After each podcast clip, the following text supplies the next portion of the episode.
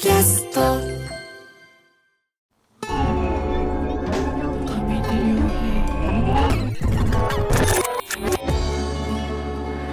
ニューヨーク国葬町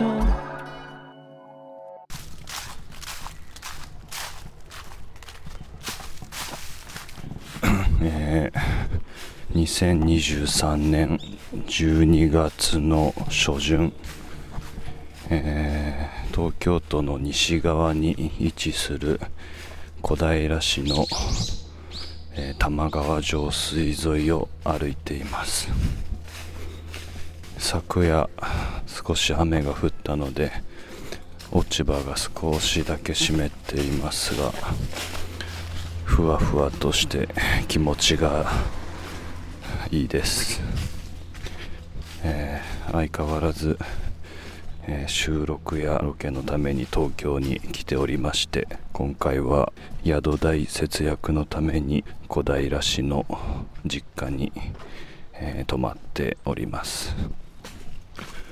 昔はこの落ち葉を集めては火をつけて焼き芋を焼いたりしておりましたが時代は変わり今ではそんなことをすると近隣の住民の方からクレームが来るようになってしまいましたので焚き火の匂いを嗅ぐこともありません。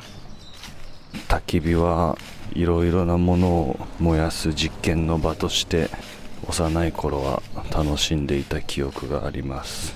牛乳パックなんかを放り込むとゆっくりと端から燃えていてどう見たって自然でないような緑色の炎がゆらゆらと揺らめくのを見てあ牛乳パックは紙だけでできているわけじゃないんだなと知ったりなどしたように思います。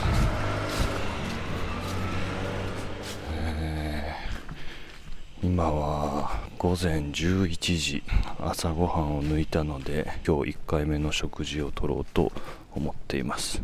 小さな枝線に乗ってかつて僕が中学生の時に通っていた塾のすぐ近くにあるほかほか弁当というお弁当屋さんに行こうと思っています。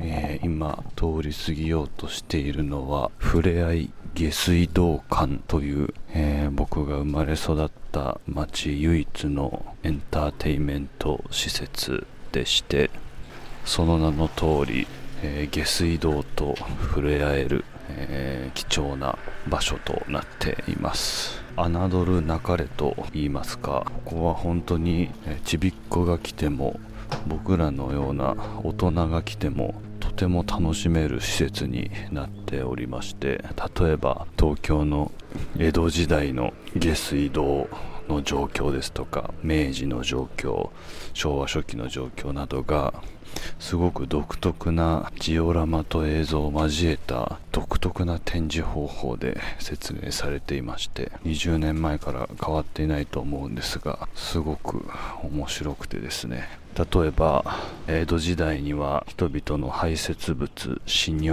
は、えー畑の肥やしになっていたので汲み取り業者は死尿を買い取っていたと。つまり今では排泄をするのにむしろ上水道代下水道代を払っているというような状況ですが江戸時代にはむしろ、えー肥料を提供してあげるということで死尿がお金になっていた。いわゆる今でいうアパートのような長屋のオーナーは汲み取り業者から定期的にその死尿代を受け取っていたと。それもまた収入源になっていたということでいや本当に時代が変われば物の価値は全くもって逆転するんだなというふうに思いますし当時のその仕組みこそ本当に循環ですから、えーそれこそまさにサステナブル、えー持続可能なシステムだったんだろうなと思います。まあもちろんそれからコレラの問題など衛生の問題で様々な疫病が流行ったりもしましたから当時の形が良かったんだと単純に言うことはできませんが一つのヒントにはなるんだろうななどと思ったりもします。そしてこの、えー、ふれあい下水道館の一番の目玉は地下5階にある特別展示でして地下を流れる下水道に入ることができると。にわかには信じがたい、えー、展示がなされています、えー、我々は小学生の時に、えー、校外学習で一度訪れるのですがその時にここで下水道の匂いに衝撃を受けまずトラウマを植え付けられるということになっています。僕が、えー、ものづくりをするようになってからどうしても下水道やネズミだとか地下だとかそういうものをテーマにしがちなのはこのふれあい下水道管に触れ合ってしまったからではないかと思います。今日夜の便でニューヨークに帰りましてそれからは当分日本に戻るつもりはないので僕にとって重要な日本のご飯になると。本当に塾に通っていた時に散々食べた。あ灯油販売ですって。懐かしい音が聞こえます、えー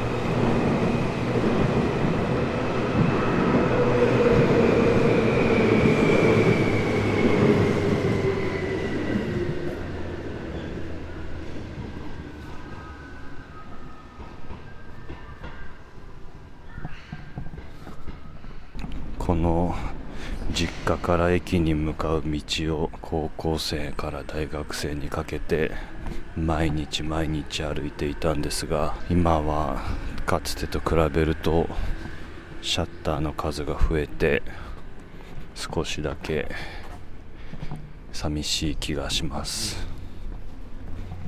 電車に乗って国分寺駅を目指します。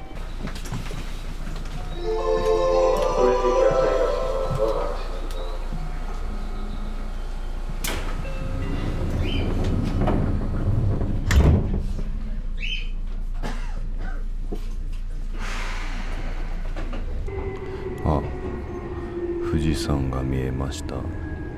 真っ青な空の低い家々の向こうに真っ白い富士山が見えました。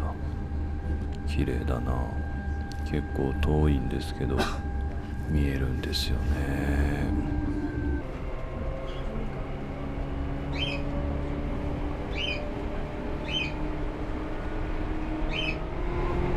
鳥が紛れ込んだのか。あるいは誰かが鳥を持ち込んだのか分かりませんが鳥の鳴き声がします。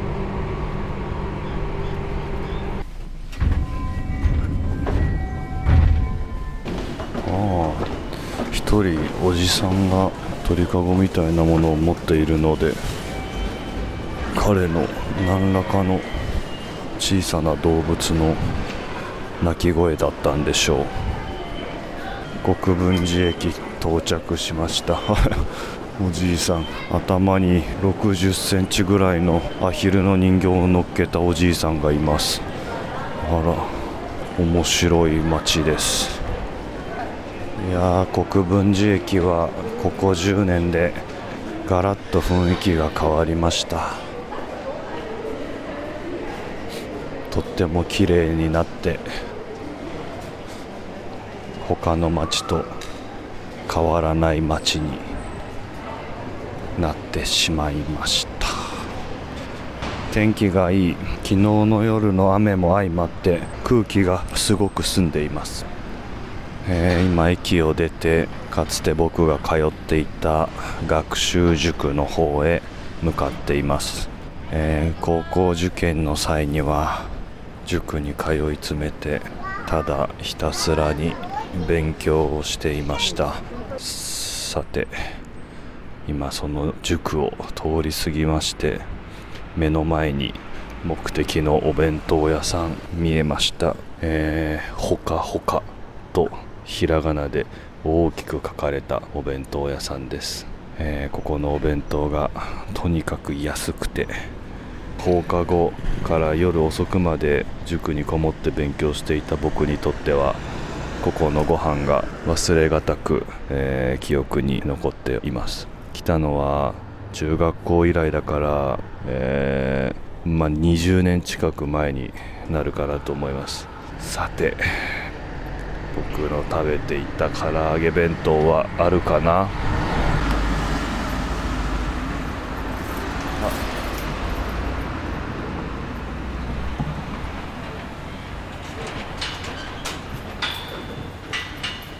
唐揚げ弁当で行きたいですね。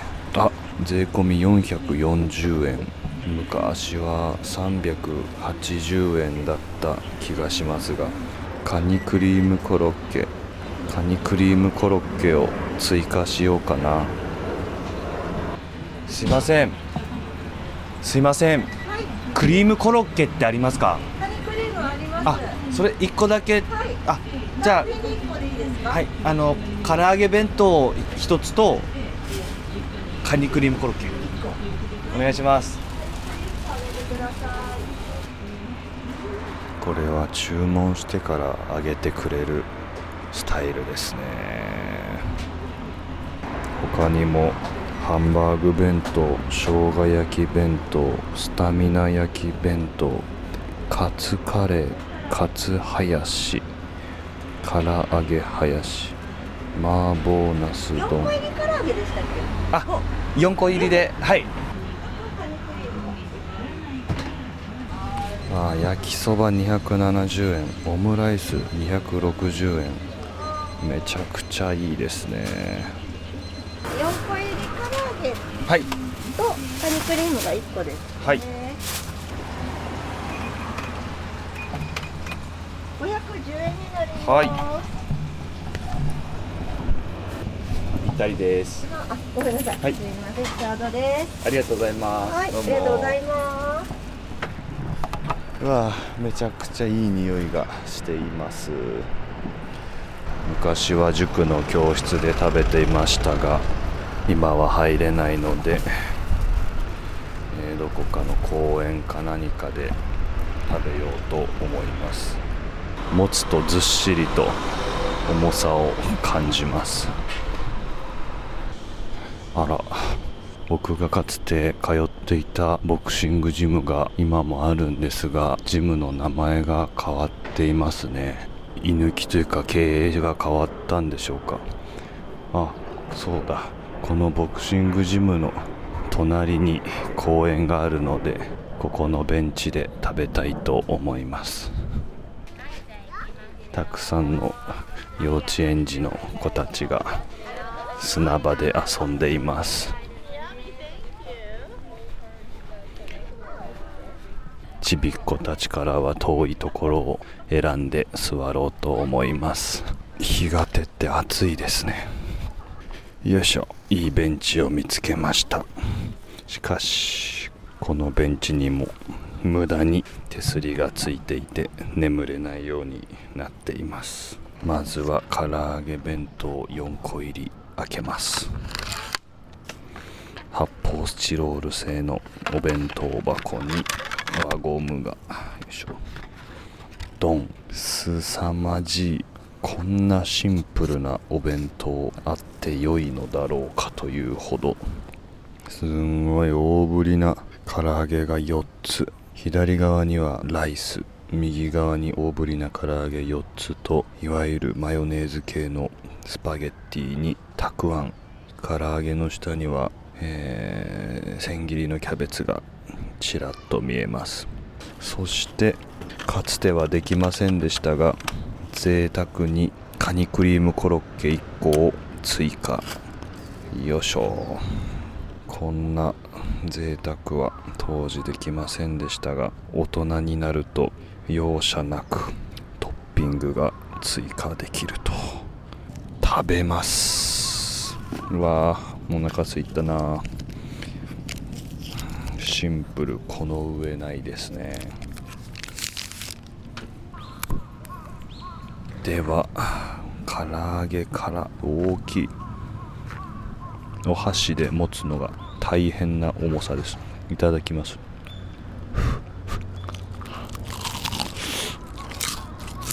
うん。揚げたて。うん。本当にシンプルな醤油みりんがベースで味付けられた唐揚げでもう本当にブリンブリンですね。うまい。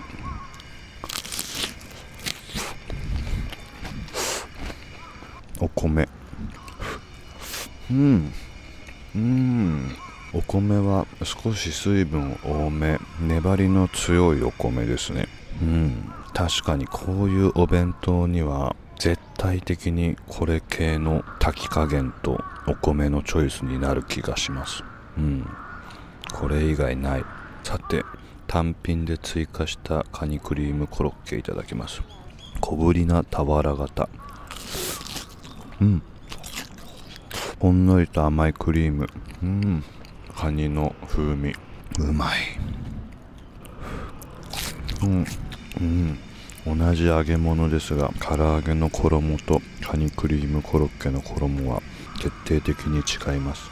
カニクリームコロッケっていうのは日本にしかないものでしょうかね。外国で見た記憶がありません。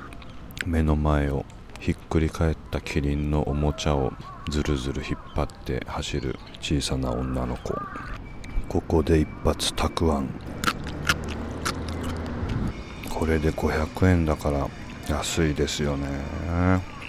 なぜか日本のお弁当に入っているマヨネーズで和えたスパゲッティ。うん。これはこれで不思議な美味しさがあるんですよね。ほんのり効いた胡椒と本当に申し訳程度に紛れている人参玉ねぎの薄切りとかも入っててしっかりとしたメニューの一個を成していますね。すごいボリューム。